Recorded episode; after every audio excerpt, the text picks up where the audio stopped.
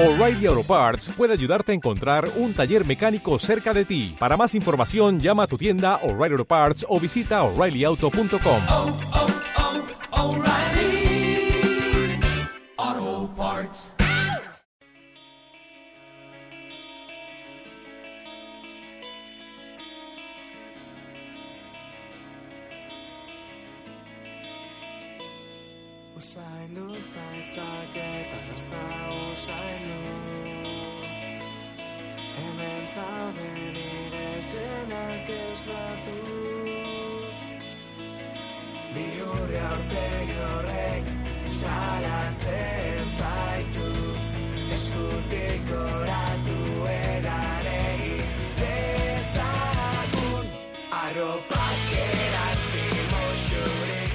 Seguimos de viaje en Piedra de Toque y ahora queremos vivir aventuras cercanas como las que nos presenta siempre el Camino de Santiago.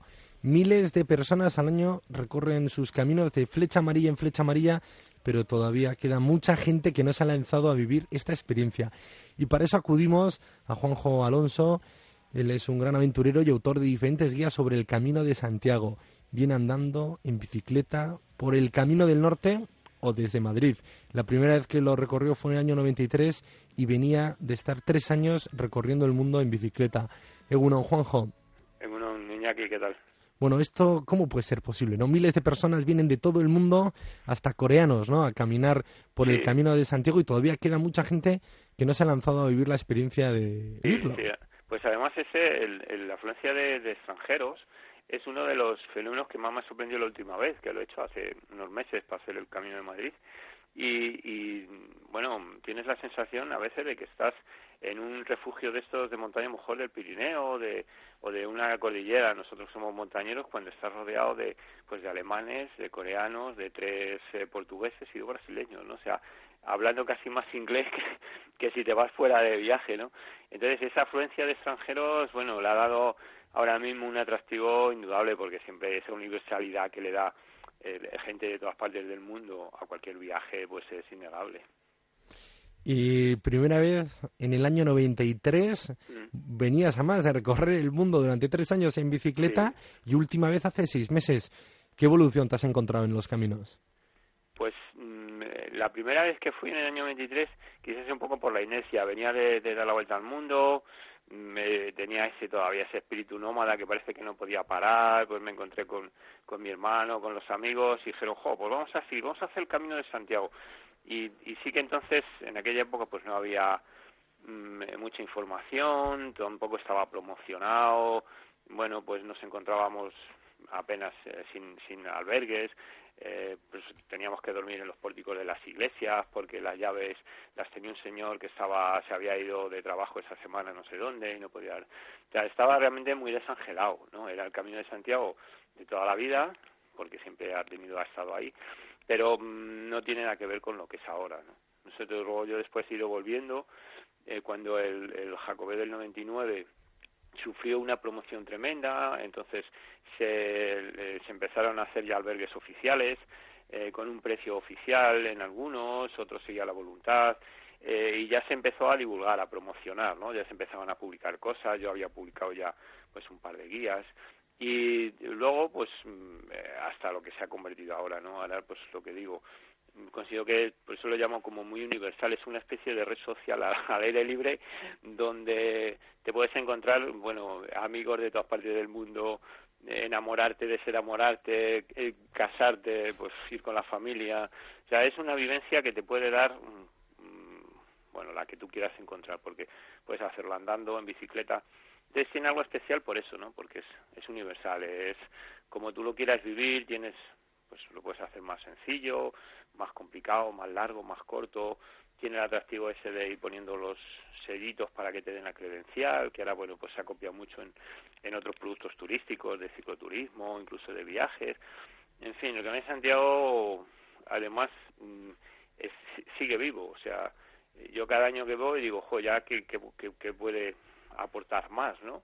Es decir, ya he ido diez veces, que ido con la familia andando, ¿no? y cada vez que vas mm, te enriquece, ¿no? Es algo que dices, jo, pues sigue creciendo, ¿no? Y todo lo que crezca, pues claro, siempre es bonito vivirlo, ¿no? Es como cuando te pones eh, a la sombra de un árbol y lo ves más grande y dices, jo, qué hermoso, ¿no? Te, te da gusto, ¿no? Verlo, verlo madurar, verlo crecer. Pues esto es lo mismo, ¿no? Es algo que siempre te divierte, ¿no? Yo pues siempre me lo paso pipa en el Camino de Santiago y ahora con esto, ¿no? De que está, se ha promocionado mucho fuera de España y, hay cantidad de extranjeros, ¿no? Pues es súper divertido porque, claro, muchas mentalidades distintas, gente incluso que viene desde Europa viajando dos, tres meses, eh, las emociones que trae, ¿no? Compartirlas en esas noches de albergue. ¿verdad? Es una experiencia muy especial. Eso, es una experiencia muy especial y comenzabas además haciendo esa comparativa de cuando lo hiciste en el año 93 y ahora hace seis meses y decías que se ha universalizado y que la logística ha cambiado, pero en la comparación terminas con eso, diciendo que es una experiencia intensa. En el libro, en alguno de tus libros también hablas de, del mito viajero, porque tiene también esos aires de misticismo que hace también que tenga un toque especial. Sí, eh, claro, no es un viaje simplemente deportivo, como puede ser hacer el GR11, eh, que te vas con un macuto, o un viaje cultural, puramente cultural, donde tienes una serie de hitos de museos o cosas, ¿no? Camino de Santiago es, es, es eso, es, muy mítico porque eh, lleva lo que decía antes, madurando desde el siglo XII, XIII, que es cuando se creó ese mito. Entonces, por unas circunstancias históricas o, o de bueno pues de que tenían que poner fronteras un poco de fe eh, con la expansión de, los árabes que venían del sur pues los francos del norte bueno pues toda esa un poco revolución social de mentalidad y religiosa que había en esa época y nació ese mito y desde entonces pues eh, todo lo que conlleva a nivel arquitectónico a nivel legendario a nivel bueno pues los templarios todas las órdenes eh, estas guerreras que han estado protegiendo el camino que han llenado además de, de mitos eh, to, todas las diferentes rutas lo que decía a nivel artístico se pues eh, se aporta el románico el gótico eh, a nivel cultural toda la riqueza de todos esos pueblos por los que pasa también han, han aportado lo suyo. Por ejemplo el camino del norte esas variedades del país vasco eh, con el, la gallega o sea, Galicia profunda de la tierra chá. Esos contrastes mmm, están ahí. Entonces un camino de Santiago en un viaje que puede durar a lo mejor en bici dos o tres semanas y andando más de un mes, bueno, pues eh, tienes una cantidad de contrastes y de vivencias extraordinarias que a lo mejor no lo encuentras en otro viaje, te vas eh, a otra parte del mundo a hacer, eh, yo qué sé, a Túnez. Y sí, puedes vivir desiertos, aventuras deportivas, pero no hay toda esa mmm, variedad condensada en una experiencia así, continua, ¿no? Demasiado intenso y eso también es un valor. Juanjo, ¿te parece que esta promoción también internacional puede hacer que se sature un poco? Mm, bueno, lo que el, la, saturación siempre llega, llega, pero no ya por la promoción, porque claro, va mucha gente y, y ahora, por ejemplo, que es verano, pues vas a encontrar los albergues llenos, eh, es difícil encontrar, mmm, bueno, pues la gente madruga mucho para poder encontrar la plaza, pero siempre hay sitios, porque mmm, eh, si hay negocio, digamos que también hay gente pues que se aprovecha del negocio como ha ocurrido pues toda la vida durante toda la sí. historia y van habiendo más mm, pues más albergues más alojamientos en Sarria eh, cuando pasamos nosotros en septiembre yo creo que conté en la, en, en la rúa donde está la rúa mayor que estaba hace años había un par de albergues uno municipal y otro privado conté el otro día 17 bueno otro día hace seis meses. 17 cartelitos de albergue, muchos son hostales, eh, un poco con ese nombre, ¿no? Un poco de albergue para peregrinos. O sea, entonces sí, mm, lo, más que saturación, lo que se va convirtiendo es que se va masificando, cada vez hay más gente. Nosotros en aquella época, en el 93, eh, a lo mejor coincidíamos ya en Galicia, al final, con dos o tres peregrinos, mmm, singulares, eso sí, porque en aquella época todo el mundo que íbamos al camino ibas buscando un poco evasión, otra especie de no solo el viaje y coleccionar la credencial, era un poco más. Y ahora, bueno, pues, eh, pues eso, ahora en pleno verano, pues a lo mejor en ciudades típicas de fin de etapa como Sarria o Puerto Marín o de este tipo así cerca de Galicia, se pueden juntar fácilmente 500, 600 o 1000 personas, ¿no? 1000 peregrinos con la concha colgada mm, pernoctando esa noche en diferentes alojamientos o incluso en campamentos, ¿no? Pero bueno, eso es lo que da también riqueza y el camino es una hilera y es una procesión y eso también hay mucha gente que le gusta. Si mucha gente que no andaría por un camino solitario hacia el Finisterrae, eso. Y en cambio al, al encontrarse con todo este flujo de gente, pues también se animan a ir, ¿no? Porque se sienten más seguros. No, yo creo que eso mientras mm, esté canalizado y bueno la gente sepa dónde va, mm, no tiene por qué ser por qué ser malo. Ojo. Y más preguntas. ¿Caminando o en bicicleta? Lo has hecho Mm. muchas veces, lo has documentado, lo has publicado en dos guías distintas. Sí. Eh, ¿Con qué te quedas? Bueno, creo que cada cosa tiene su, su momento y también la compañía. Eh, hay que ir con, si vas en bici, tienes que ir con gente que le guste montar en bici. Y una vez, porque he ido, he ido pues varias veces en bici, y a veces coincides, incluso he sido monitor hace un montón de años, eh, un verano estuve con gente, ¿no? Y gente que a lo mejor se apunta a hacer un viaje en bici, pero no son ciclistas pero tienen 10 días, le han dicho que en bicicleta lo puedes hacer antes, que es más cómodo, que no sé qué, que no te salen apoyos, pero no son ciclistas. Y claro, eso es un error porque al final mm, van a tener muchas más complicaciones porque no saben, no, no están acostumbrados ¿no? a moverse en bicicleta. Entonces, yo creo que para un ciclista, que ahora pues, somos muchos los que tenemos afición, el Camino de Santiago es una propuesta ideal, pero tienes que ser ciclista, o sea, no decir, ah, me hago ciclista para hacer el Camino de Santiago por que me voy con un amigo o me voy con no sé quién o porque es más corto. No, mm, tienes que ser ciclista. Entonces sí te lo puedes plantear el, el llevar las forjas y todo ese, ese dilema. Y luego caminando, caminando mm, también tienes que ser un poco senderista. Eh, tienes que eh, es, es otra convivencia, es mucho más emocional porque pasas muchas horas con ese aburrimiento cruzando a lo mejor tierra de campos o cruzando, paisajes de estos que no te aportan mucho, entonces te tienes tú que inventar tu propia historia para entretenerte o con la gente con la que vas, son 24 horas seguidas día y noche conviviendo para lo bueno, para lo malo.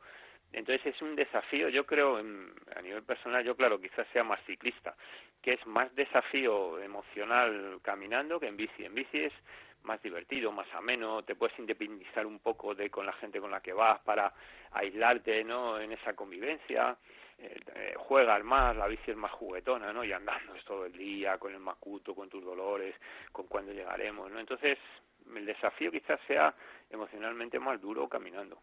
¿Y en qué época del año te irías tú de nuevo? Bueno, pues primavera y otoño, eso sí que es clarísimo. No ya porque el verano haya mucha gente que dicen sí, ahora porque bueno, claro, es normal, son periodos de vacaciones, pues es cuando más gente dispone de tiempo para ir. Pero por el clima, eh, por el ambiente, por los colores, por eh, la tranquilidad de la gente, ¿no? Porque está todo más auténtico, los, el medio rural, los pueblos, la gente que vive, no son la gente que va ahí eh, de segunda residencia. Entonces, es todo ideal. Para mí me parece el invierno quizás demasiado intemperie para estar todo el día ahí en la calle durante dos o tres semanas y el verano pues porque hace demasiado calor y está todo un poco todo pues más grande. Entonces la primavera y sobre todo el otoño, el otoño es ideal para el cicloturismo sobre todo, me parece la época ideal. Y más comparaciones, que claro, lo has hecho tantas veces que eres una buena referencia para hacer este tipo de preguntas. ¿Qué ruta? Eh, ¿El camino del norte, el francés, eh, aprovechar para hacer el último tramo? Claro. O en el caso de la última guía que has publicado, camino de Madrid a Santiago en BTT, hacerlo desde Madrid. Sí, ese, además el que he hecho el, el último de Madrid, claro, tenía el aliciente mm, de que yo que vivo en Madrid salí de la puerta de casa. Un día había quedado con dos amigos en, al norte de Madrid, en una zona que se llama Pueblo Foncarral, que está en la salida de, de Madrid, ya hacia, digamos, la zona más campestre. Y como todas las mañanas, pues mis hijas iban al instituto a las 8 de la mañana, eh, las despedí en la puerta de casa y ya caminando por un- una vía ciclista, un anillo verde que recorre casa de campo, un poco el Estoril, ya me fui a la cita para salir. Entonces también salir desde la puerta de casa para todos los madrileños, para la gente del centro, también tiene un valor, ¿no? El decir, jo, como los perinos tradicionales, me voy desde casa, salgo ya pedaleando, salgo caminando hacia Santiago, ¿no? Y al volver, pues vuelvas en tren, pues igual vuelves a casa. Entonces eso mm, era, claro, es algo personal para, para los madrileños, ¿no? Para la gente. Pero bueno, eso es otro camino más.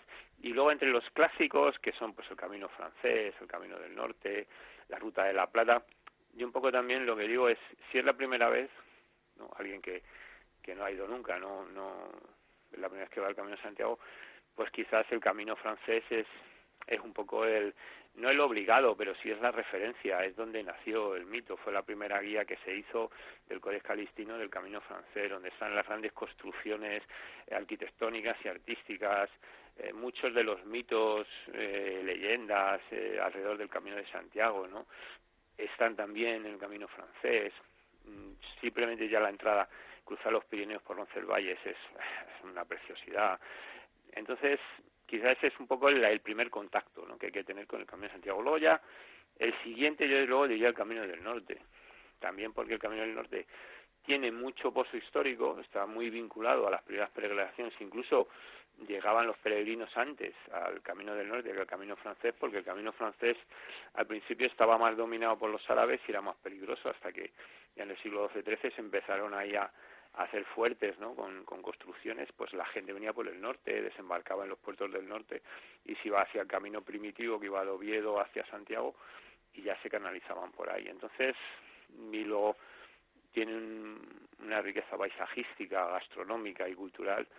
Eh, y luego ya, pues, en tercer lugar, quizás sí poner el, la ruta de la Plata, pero eso ya son flechas que han nacido después, ¿no? Porque había que poner más caminos y ahora, bueno, pues en España digamos que hay unos 8 o 10 así, digamos, eh, importantes marcados, pero vamos, yo marcaría estos cuatro, los que en ese orden, quizás francés, eh, norte, la Ruta de la Plata y el Camino de Madrid, un poco pues porque sale del, centro y ayuda a canalizar a mucha gente hacia el centro sin tener que desplazarte al Pirineo o a otras zonas de la península.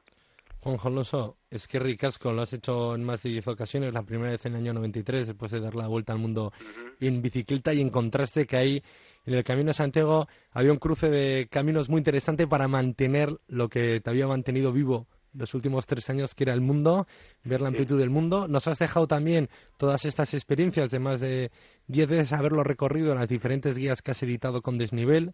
La última, Camino de Madrid a Santiago en BTT, pero también tenemos la de Camino del Norte, caminando o en bicicleta. Es que ricasco y yo creo que si nos ha escuchado algún indeciso, estará preparando las alforjas, no sé si para este otoño o no esperará más y aprovechará este verano. Un Pero abrazo que salga, fuerte. Que salga ya en verano. Si hay que aprovechar también la motivación instantánea. Si uno mm, siente la punzada pues de la flecha amarilla, hay que seguirla, que no lo dude.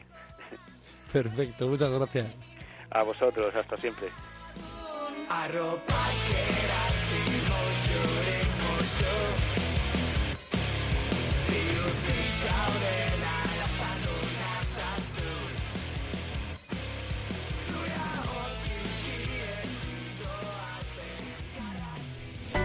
Onda Vasca, la radio que cuenta.